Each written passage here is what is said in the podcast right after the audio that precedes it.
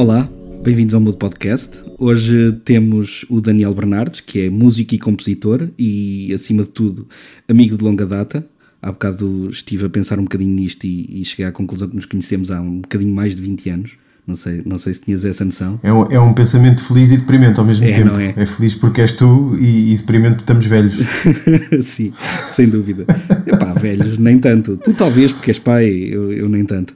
Ah, Yeah. Isto, isto para dizer, é músico e compositor, ah, tem, tem uma carreira, lá está, não é muito longa porque não é um tipo velho, ah, mas que, que toca tanto no jazz como na erudita e foi considerado pela Jazz Logical ah, o músico revelação de 2019. E vou, vou começar aqui com o tema do nosso podcast, que é mudança. O nosso podcast chama-se Mudo Podcast. Quando te convidei, pensei nisto: epá, mas este gajo não mudou muito, não é? Tu sempre foste muito constante, desde cedo começaste a estudar música.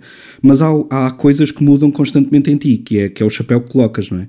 Portanto, tu vais ao jazz, vais ao contemporâneo, vais ao clássico e, e não só és músico, como, é, como és compositor. Se formos a ver nestes dois eixos, não é? Ah, qual é o ponto em que mais te revês? És músico de jazz ou és um compositor contemporâneo? Como é que te identificas?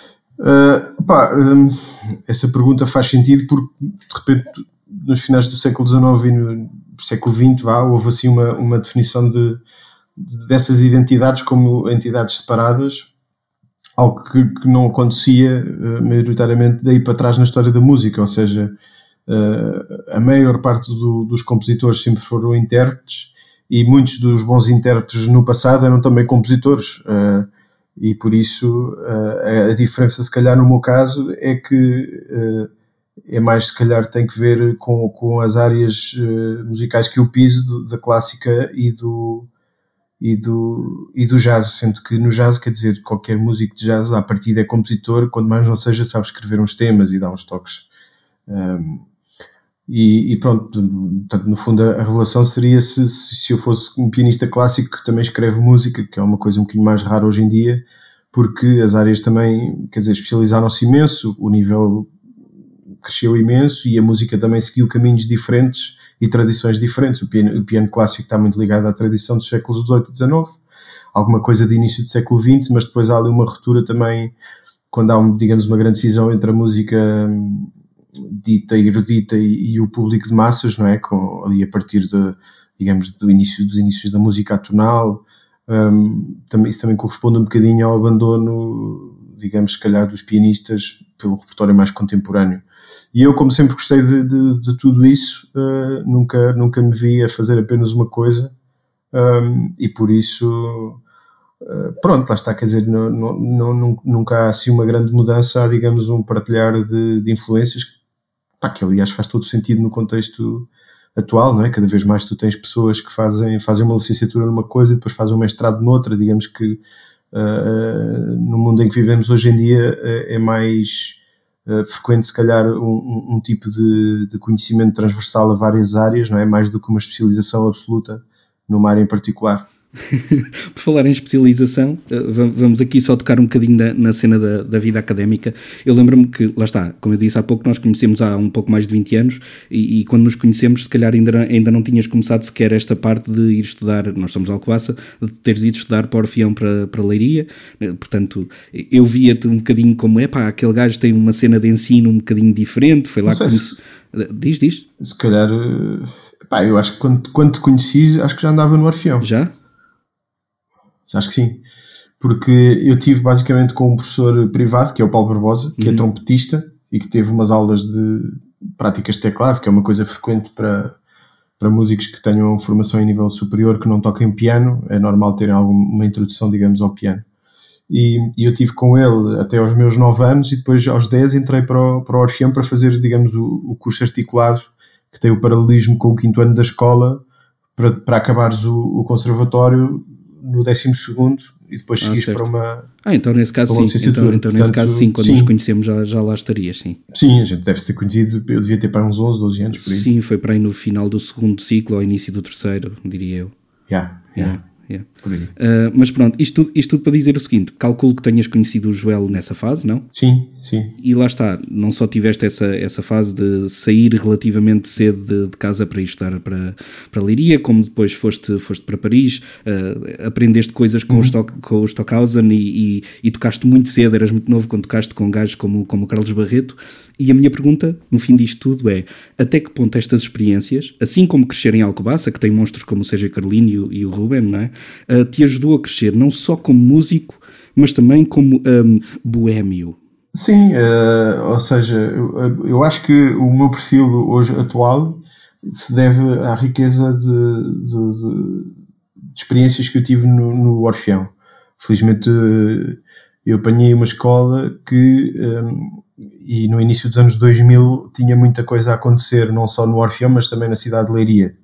Ou seja, tinhas o Festival de Jazz de Alta Extremadura, uh, tinhas também o Valado uh, ali ao pé, um, mas também dentro do corpo docente do, do Orfeão tinha, tinha professores que tinham paixões muito profundas pelos diferentes estilos de música e que fomentaram em mim a curiosidade por vários estilos de música. Pá, o Pedro Figueiredo, que é, que é maestro e compositor de música contemporânea, que foi aluno do Emanuel Nunes, Uh, Mostrou-me imenso a música do Emanuel Nunes, a música de Stockhausen, a música do Bolês, mas também o Paulo Ameiro, uh, que é um brilhante musicólogo, uh, que me deu a conhecer a música de Ligeti, e depois o Pedro Rocha, que também é um compositor contemporâneo, mas que tinha uma grande paixão pela improvisação associada ao jazz e não só, portanto, toda, toda aquela corrente do John Cage e da, e da música improvisada, digamos, da improvisação livre, não associada a uma estética jazz e, como tu disseste, o Carlos Barreto, que também chegou a dar umas aulas no, no Orfeão. Portanto, digamos que um dia no Orfeão tu, tu passavas um pouco por. Ah, e pronto, depois tinha as aulas de piano normal, onde estudava toda a tradição, desde o Barro até ao Beethoven e ao Chopin, não é? Uh, portanto, um dia, um dia no Orfeão era tomar contacto com todas estas posturas e com todas estas músicas, e isso foi muito importante para, para não criar preconceitos, não é? Porque muitos dos problemas uh, associados à, à, maneira de fazer qualquer um destes estilos de música depois também têm a ver com, uh, por vezes, uma certa, um certo mindset que recusa uh, as correntes que não sejam a nossa, não é? E, e, e portanto foi fixe numa fase tão, tão inicial, com 14, 15 anos, opá, tu não sabes o que é ser, nem sabes para onde é que estás de virar, basicamente experiencias de tudo um pouco, não é? E a pouco e pouco vais tomando decisões e foi fixe ter, ter contacto com, esse, com todas essas realidades num contexto em que eu não tinha, não tinha pressão profissional para, para fazer obrigatoriamente qualquer uma delas, não é? Um, a cena da Boémia, pá, sim, eu nunca, quer dizer, comecei a sair relativamente cedo porque tinha que fazer concertos e os, os concertos eram feitos de noite, não é? Um, e conviver, e conviver, e conviver com essa malta uh, fora com essa malta, tipo o Carlos Barreto, mas também, pá, a gente muitas vezes no, nos gigs uh, em Leiria no, do Festival de Jazz Alta Extremadura, nós, nós depois do, dos concertos íamos o chamar beber copos e eu bebia uma Coca-Cola, como sabes, comecei a beber bastante tarde e fumar também.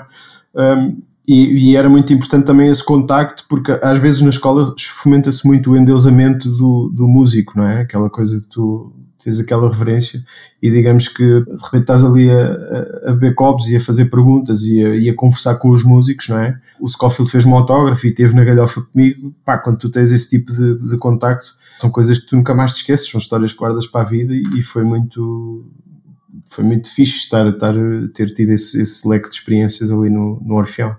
Sim, mas lá está, mas esse leque de experiências não se limita ao Orfeão, não é? Também tiveste e continuas a ter esse tipo de experiências um bocadinho na tua terra natal, que é Alcobaça, quer dizer, um, quer tu queiras, quer não, tu vais ah, ver copos Alcobaça e estás uh, com o eh, Sérgio e com o Ruben, não é? Sim, sim, sim. Sim, em Alcobaça tivemos a sorte de ter o parlatório naquela altura, que era um centro é onde depois dava para a nossa dimensão, não é? Fazermos ali a nossa música e, e fazermos jam sessions e, e, e, a malta tocar e, digamos, ter, ter essa experiência de...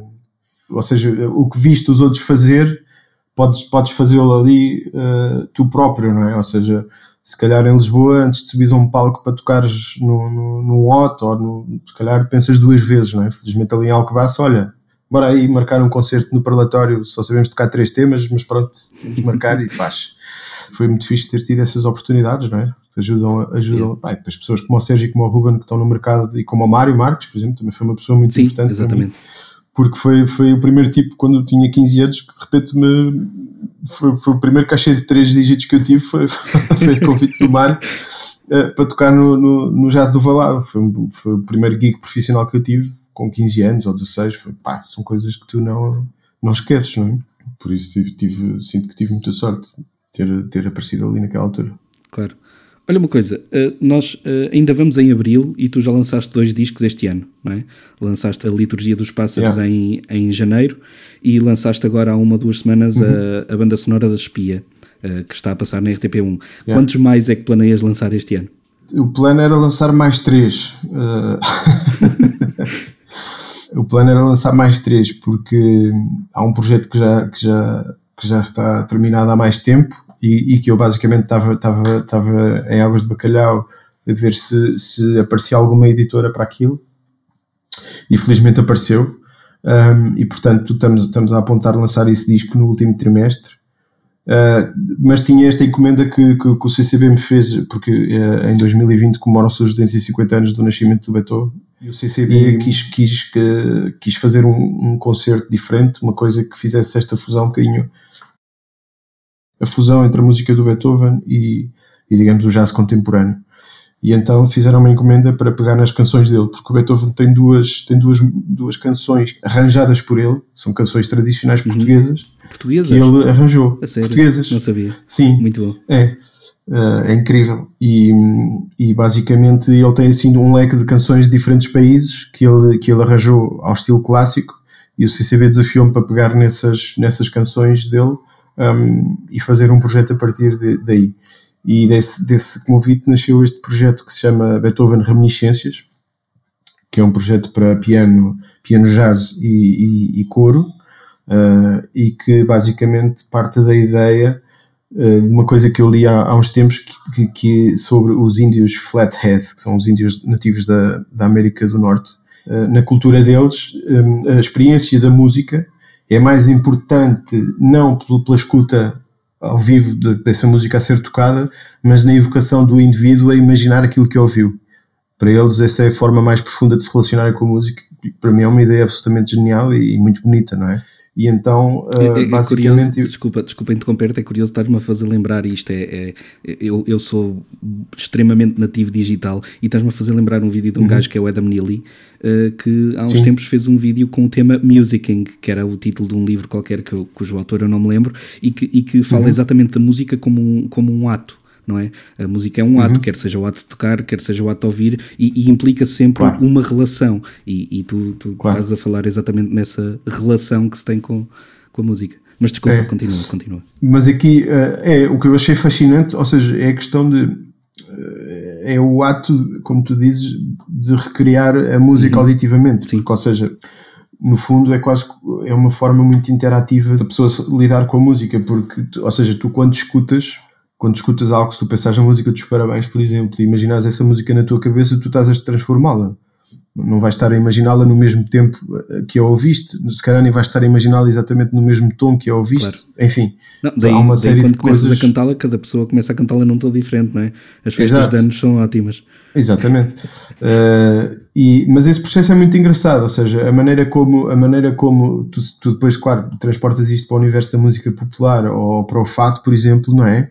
E, e acontece uma coisa que também acontece no jazz, que é cada pessoa depois começa a criar e começa a transformar aquelas linhas à sua, à sua maneira. E é por isso que tu ouves, não tens duas gravações iguais do mesmo tema de jazz um, tem que ver muito com esse tipo de, de, de, de, essa cena aquática que tu dás à música, tipo, epá, isto não é, não, não é uma falta de rigor, é, é apenas uma, uma melodia que se presta a ser recriada naquele momento, não é?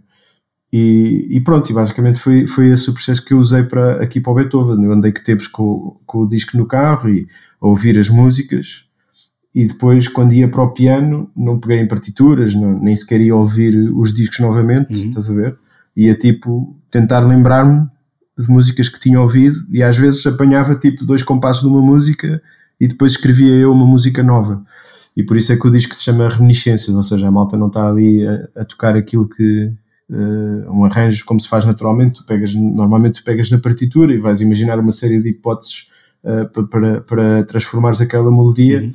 Uh, que, que, são mais ou menos assentes em bases teóricas e em bases de bom gosto e de experimentação, e aqui foi mais uma questão de, olha, aquilo que, que a cabeça decidir esquecer, não fica lá. E, e o que lá faltar, eh, vou eu inventar qualquer coisa de novo uh, por cima daquilo. Muito bom.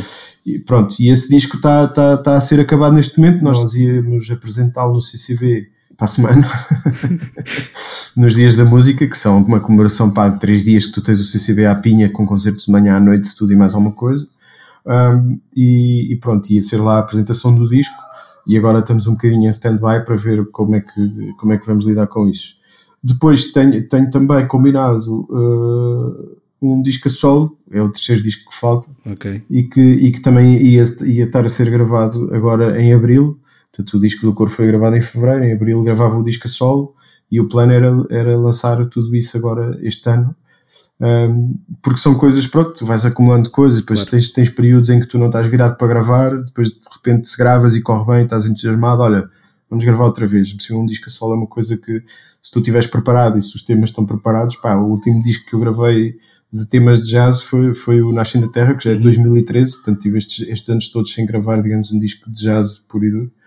E então estava estava nessa para gravar agora a sol, mas pronto, o Covid decidiu chatear o pessoal. Certo. Portanto, uh, tiveste agora a Liturgia dos Pássaros, que no fundo evoca Messiaen, certo? E agora reminiscências uhum. a, a, evocar Beethoven. Pá, quando é que largas a perna uhum. aos grandes, meu?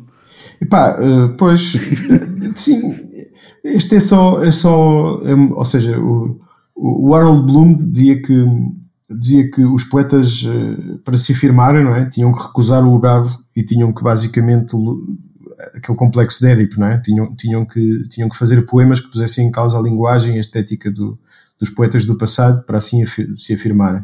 E pá, eu não, não sei se concordo com isso. Acho que e isso é paradigmático no caso do Messiaen, que é um tipo que tem, se calhar, de, de, das linguagens musicais mais facilmente identificáveis, ou seja, se tu conheceres um bocadinho a linguagem dele, se alguém te mostrar num blindfold test 5 eh, segundos da música do Messiaen, pá, tu identificas na hora, ponto. Uh, e isso não acontece facilmente com qualquer compositor, digamos, de música de vanguarda. E o segredo do Messiaen, no fundo, resume-se a uma, a uma ideia muito pós-moderna de, de, fusão de linguagens. É um tipo que conhece profundamente a tradição do canto gregoriano uh, europeu e depois foi pegar uh, nos ritmos da Grécia e nos ritmos da na Grécia dos Balcãs, portanto todos aqueles compassos em setes, em novos, uhum. etc. E depois a, a, também a, os ritmos hindus e os processos rítmicos de composição, as, as, as tábuas hindus, e depois desenvolveu próprio um sistema, digamos, intelectual, porque era um tipo apaixonado por matemática, desenvolveu um, um sistema de escalas que são os modos de transposição limitada, um, e portanto tens esta fusão de, de, todos, e depois, claro, o canto dos pássaros, que, que, à qual o disco alude. Tens no fundo toda esta fusão de, de, de elementos que provêm de, da etnomusicologia, provém do, do, intelecto e provém também da natureza, não é? E, e, e tens um tipo como a Messiaen que de repente cria este tipo de linguagem. Pá, eu acho que cada vez mais uh, os músicos atuais têm que passar uma boa temporada a ver aquilo que está para trás.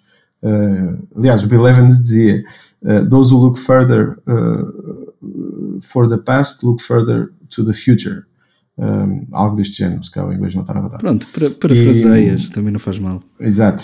Uh, pronto, aqueles que conseguem olhar mais para trás veem mais para o futuro. É? E essa ideia é muito interessante uh, porque tu, aliás, houve, ainda, ainda ontem tive aqui, uh, estava aqui a estudar umas coisas de Ligeti e, e, de repente fui ver música que ele citava aqui nos textos, música do século XIV que me tirou do sério, coisas que tu não imaginavas que pudessem acontecer num tempo tão distante. Portanto, quer dizer, somos todos humanos, não é? Isto é tudo cíclico. Exatamente.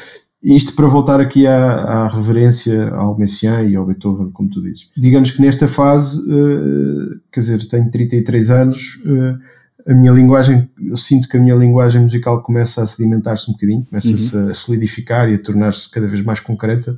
Já, já há certas coisas que eu ouço que já são Daniel Bernardes, não são imitações, ainda há muitas imitações de tudo o que eu ouvi, mas já, já começo a sentir uma, uma, uma voz e é, é uma coisa que, que me deixa muito feliz. Mas sinto que nesta fase da minha carreira há, há uma espécie de gratidão por esta malta.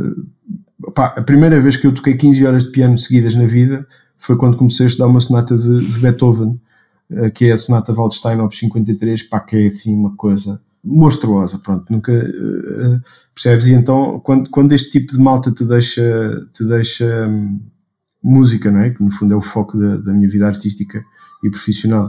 quando, quando eles são responsáveis por alguns dos maiores thrills que tu, que tu já experienciaste na tua, na tua vida, não é? Uhum. Há aqui uma espécie de gratidão que tu não, que, que, tu não esqueces e no fundo estes discos servem um bocadinho é, é a tua forma de agradecer, não é? Não é? É um bocadinho, sim. De deixa-me só, deixa só fazer aqui um, um parênteses e juntar estas, alguns dos temas que, que, falámos aqui anteriormente. Num projeto que já fizeste anteriormente, que foi a, a banda uhum. sonora do, do filme A Peregrinação, do, do João Botelho, uhum. um, tiveste, tiveste o prazer de trabalhar com mais alcobacenses, certo? Portanto, mais uma vez aqui, a, a, tal questão de, do meio em que se cresceu a ter, a ter alguma influência naquilo que, que, que fazemos profissionalmente atualmente, não é?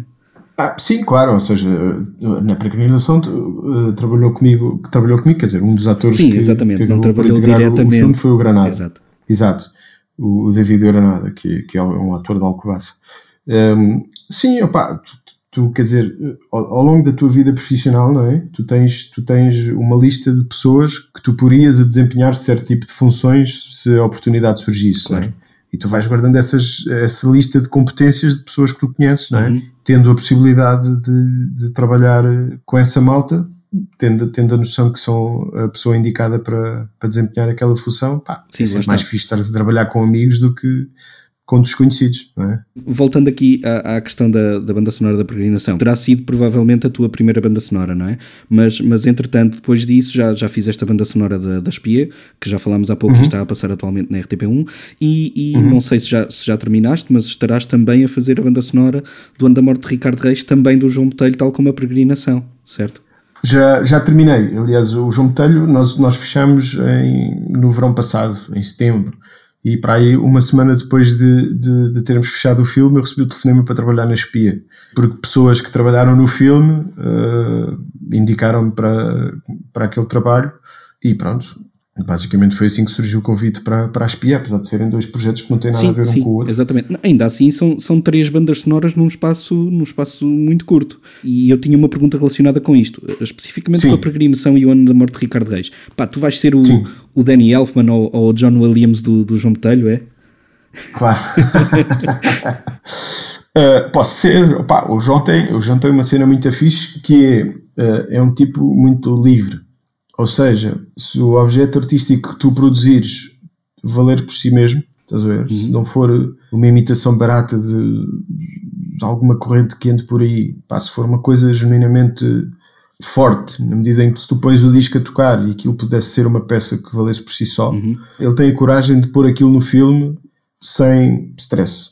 Ou seja, não, não está aqui é alguém que é muito desprendido de, de discursos e de, e de, correntes e de qualquer tipo de preconceitos. É, basicamente é um, é um realizador que já, já provou tudo o que tinha a provar e, e, é um realizador livre, ou seja, não precisa de qualquer tipo de, digamos, de, de, de condescendência, ou seja, não tens que ir à procura da linguagem. Tens que garantir que percebes a história, percebes a intenção dele para com a história e percebes a maneira dele sentir aquelas personagens e aquele filme e aquela narrativa. Hum. E, se tu, e se tu perceberes esse sentir e essa forma de ver aquele filme, tudo o que tens que preocupar depois é, é em fazer a melhor música que tu possas alguma vez produzir.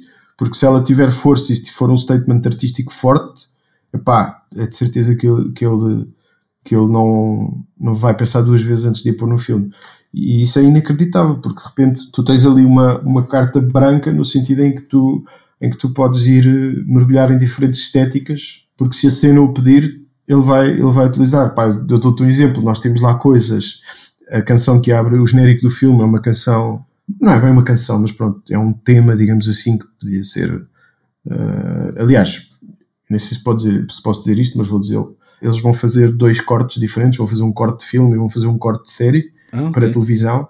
E, ou seja, digamos que a abertura do genérico também serve um bocadinho a esse propósito de abertura de filme, mas também uma abertura de televisão, estás a ver? Uhum. Tem que ter ali alguma ligação, digamos, ao, ao, àquilo que se esperaria ouvir numa abertura de, de televisão também.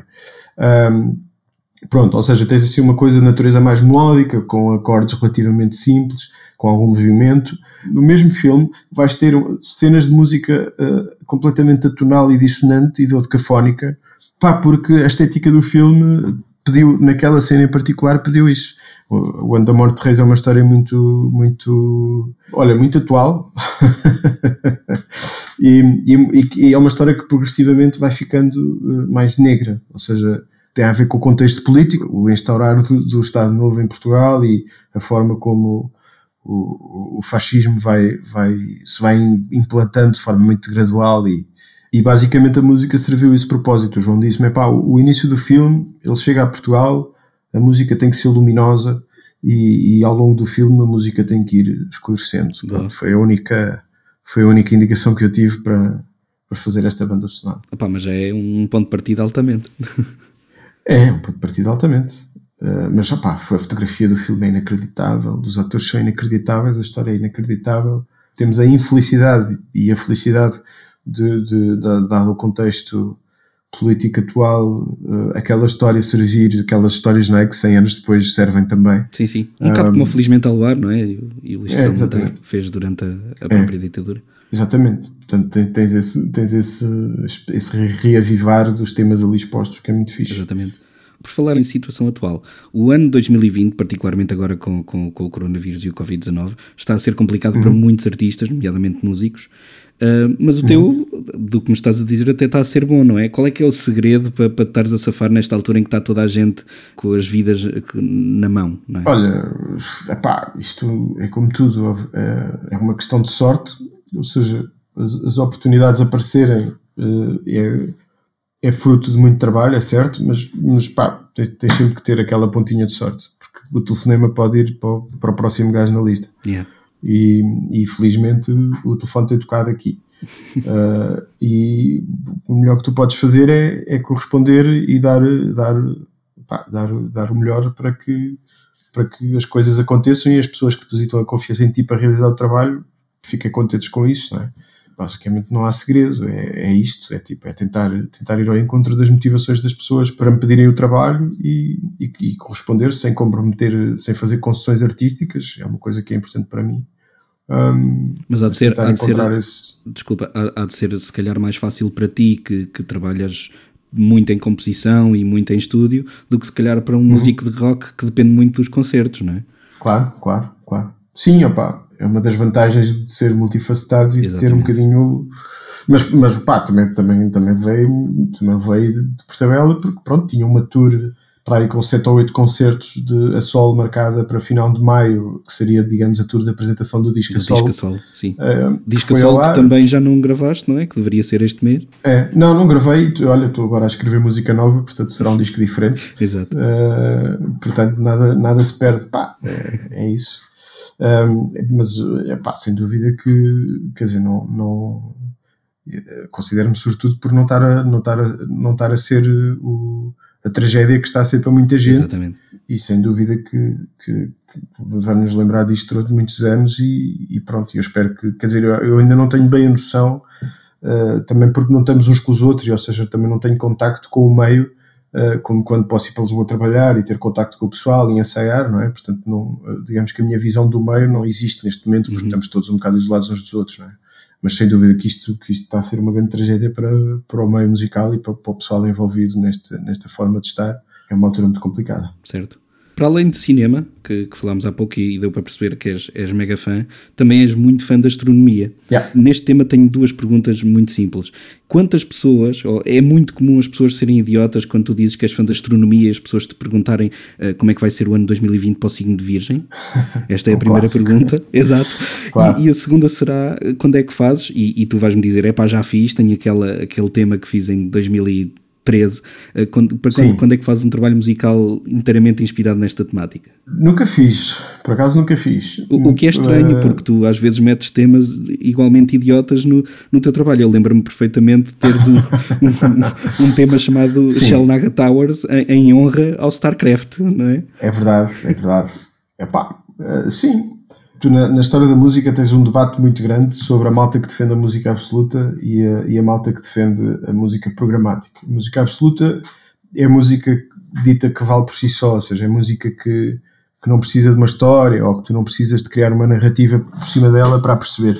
E a música programática é música basicamente que descreve a música de ópera, ou tens, por exemplo, os poemas sinfónicos que iludem a, normalmente a, a aos mitos gregos e, e esse tipo de descrições.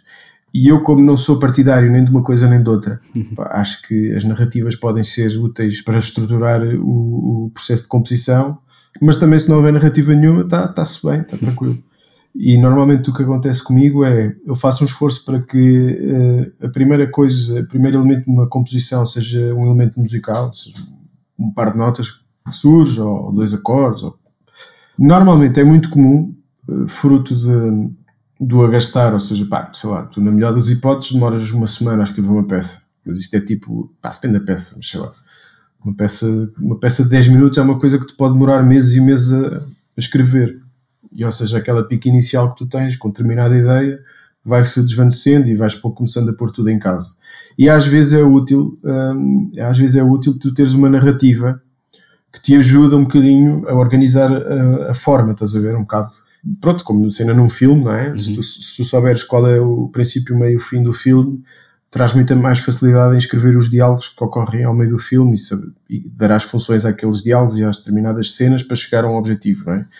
E digamos que a cena das narrativas por vezes ajuda a estruturar uma composição. E, opa, e é isso, basicamente até hoje ainda não apareceu nenhuma narrativa que tivesse que ver com, estás a ver, ainda não parte para um yeah. projeto. Yeah. a, a, narrativa do StarCraft nos Alaga Towers um, naquela altura fez sentido e foi algo que me ajudou, ok, uh, porque há uma relação entre as texturas, nomeadamente a textura dos dois pianos. É uma cena rara tu teres dois pianos e uma desvantagem que o piano tem, por exemplo, em relação a, a, a, uma guitarra, é que tu na guitarra podes ter exatamente a mesma nota tocada em duas cordas diferentes, o que te dá um som ligeiramente diferente e um timbre ligeiramente certo, diferente certo. para a mesma nota. Uhum. Pronto. E quando, como nós tínhamos dois pianos, eu tirei partido disso, ou seja, tens muitas notinhas que, que, que, se ouvem nos dois pianos ou ao mesmo tempo ou seguidas, quase como se fosse um efeito de delay, estás uhum. a ver? E a, e a, imagem que me surgiu quando estavas a, brincar com essas, com esse, com, com, a fazer experiências com esse tipo de texturas foi um ataque dos Zerglings, né? como tu sabes, são, são bichinhos que andam às centenas e que de repente rodeiam um, um, inimigo e atacam todos uns aos outros, portanto é uma coisa assim de swarm, não é? e fez sentido essa narrativa na altura. Certo. A narrativa da astronomia ainda não. Então, não mas de qualquer das formas, não é comum então as pessoas irem perguntar-te então como é que vai ser é o ano 2020 para, para, para Virgem? Não dessa forma tão específica, mas é o clássico. A astronomia, isso é aquilo dos signos, não é? Exato. É um clássico. Exato. É um clássico. Então, olha, só para terminar, vou terminar daquela forma clássica a Mood Podcast, que é, então, qual é o conselho, para além de ouvir muito e estudar muito, que podes dar a um jovem que quer enverdar pelos mesmos caminhos que tu, sejam eles a interpretação ou a composição? Uh, Pus logo de parte aquelas ah, duas básicas, não é? Que é ouvir muito e, e estudar muito. Yeah. O que é que podes dizer mais? Sim. Epá, isso ouvir muito e estudar muito são, são consequências. Eu diria que a principal, a principal, o principal fator uh, para, para, para ser um músico de sucesso é, é, é a paixão, estás a ver? Ou seja, normalmente a coisa é vendida como, epá, tens que investir e tens que dar o litro e tens que, ou seja, é, normalmente o chavão foca-se na cena do esforço, uhum. do esforço e, e eu, na minha, na minha experiência, é, é isso, epá, se tu encontrares, uh, se tu encontrares as músicas e, e, e as informações que despoletem em ti obsessões e paixões uh, pouco racionais, um, eh, estás, estás num bom caminho, estás a ver? Ou seja, e como é que se encontram essas é, coisas que, que despoletem essa paixão e que mantenham epá, essa. É, é, ouvir, é ouvir tudo e, e ler tudo sobre toda a gente. Porque basicamente é, é, pá, é, basicamente é mergulhar no canon uh, desde o canto gregoriano até aos dias de hoje, no jazz, no clássico, na música contemporânea, porque pelo menos comigo aconteceu isso. Ou seja, pá, há alturas em que eu estou mais virado para estar a, a bombar ah, um Keith Jarrett e há alturas que de repente me apetece estar aqui a ler sobre a polifonia do século XIV e estou dois ou três dias a estudar peças do século XIV e ou seja, tudo o que sirva para te manter em contacto com a música e a pensar e a respirar música o dia todo vai fazer de ti um, um músico melhor mais do que aquela cena, pronto, meu pequeno almoço, agora tenho que ir estudar música durante pronto, três horas. Que vou fazer, exato, exato, exato. Vou, vou estudar música. Pronto, opá, claro que tens uma dimensão técnica do instrumento epá, que, é, que é incontornável, ou seja, eu se tiver meses que toco menos, se começa a sentir que pá, isto não está tanto a ir ao sítio e não sei o quê, então sei que tenho que investir, pronto, tenho, tenho que ir fazer ginásio, estás a ver? Exatamente. Mas também a cena, a cena de fazer ginásio também implica que tu tenhas um objetivo técnico, estás a ver? Pá, vou, sei lá, no contexto de estar-me a preparar para gravar um disco a solo, epá, é óbvio que, que eu todos os dias vou fazer pelo menos umas duas horinhas de, de, de ginásio ou ginásio e, e, trabalhar especificamente sobre os temas. Há dias em que não, não consigo trabalhar, digamos, nos temas para o disco, pá, ou porque estou cansado, ou porque estou a pensar noutra coisa, mas tenho que ir ao ginásio um bocado. Mas estás a ver, ou seja, tem sim, que sim. haver sempre uma, um, uma razão tem que haver sempre um objetivo apaixonado, uma coisa que faça, ou seja, tem, tem que te fazer vibrar por dentro. Não é estudar só por estudar, uh, é estudar porque queres chegar não é só, ali. Yeah, é? yeah, yeah, yeah okay. Exatamente. Yeah, Já, estou-te a ver. É isso. E com esta, e com esta, com esta bela frase encerramos. Olha, agradeço muito o teu tempo. Obrigado pelo convite, foi um gosto estar aqui. Ainda bem que a polícia não me apanhou à vinda, teria sido complicado. Mas uh, tá bem. correu tudo bem. Sim. Já agora, alguma coisa que tu queiras vender aos nossos ouvintes? Alguma coisa que queiras dizer, vão ouvir isto ou vão ver aquilo? Uh, opá, venham, venham à minha página do Facebook, pá, que eu ponho a minha vida toda no Facebook como mundo. Daniel Bernardes Piano. Ok. E pronto, foi mais um episódio de, de isolamento social do Mundo Podcast. Este podcast, já agora, uh, foi produzido pela Maísa Carvalho, pela Catarina Garcia, pelo Pedro Alves e por mim, Samuel Traquina. E fica a pergunta: e tu estás mudo ou mudas? Obrigado.